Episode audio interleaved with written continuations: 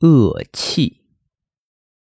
三奶快断气了，三奶的儿媳妇秀英趁人不注意，爬到三奶的耳边问：“妈，你把这些年攒下的钱放哪儿了？你再不说，就没人知道了。”三奶的嘴动了动，秀英以为三奶要告诉她藏钱的地方，忙把脸凑过去。三奶睁了睁眼，一口长气。呼到秀英脸上，然后头一歪就死了。秀英顿感被三奶呼上气的半张脸麻木木的。秀英又悔又怕，恨自己财迷心窍，在老东西快断气的紧要关头，做儿女的都要避免沾上那口气，偏他凑近前问什么秘密。在乡下，老人临死前有那心存积怨不能释怀的。往往要呼出最后一口恶气，这恶气很毒烈，扑到人人病，扑到树树枯，所以人人都防着死者呼出的恶气。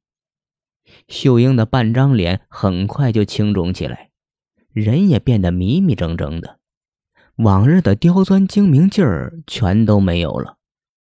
三奶出殡那天，亲友街坊全来了。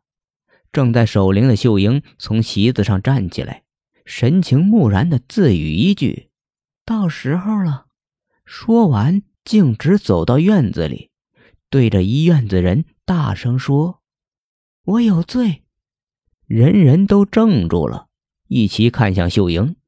秀英表情呆滞的说：“八月十六，我骂婆婆老不死的，该打。”说着。举起手掌，狠狠打了自己一耳光，脸颊上立刻出现几条红指印。八月二十四，婆婆要碗热饭吃，我却端去半碗剩汤，该打。又是一声响亮的耳光。十月初一，婆婆偏瘫卧床，半夜从床下摔下来，喊我扶持，我盼她死，装作没听见。任由她在凉地上躺了半夜。秀英自曝对婆婆的恶行，桩桩件件，丝毫不瞒，听得一院子人先是惊诧，后是气愤，最后众口一词，谴责秀英是恶妇恶媳。秀英如数说完自己的恶行之后，一头昏倒在地。办完三奶的丧事后，秀英的神志也清醒了，但变得羞于出门，见了亲友街坊，往往显出愧悔惶恐的神态，跟以前的悍妇的样子比，简直就是换了一个人。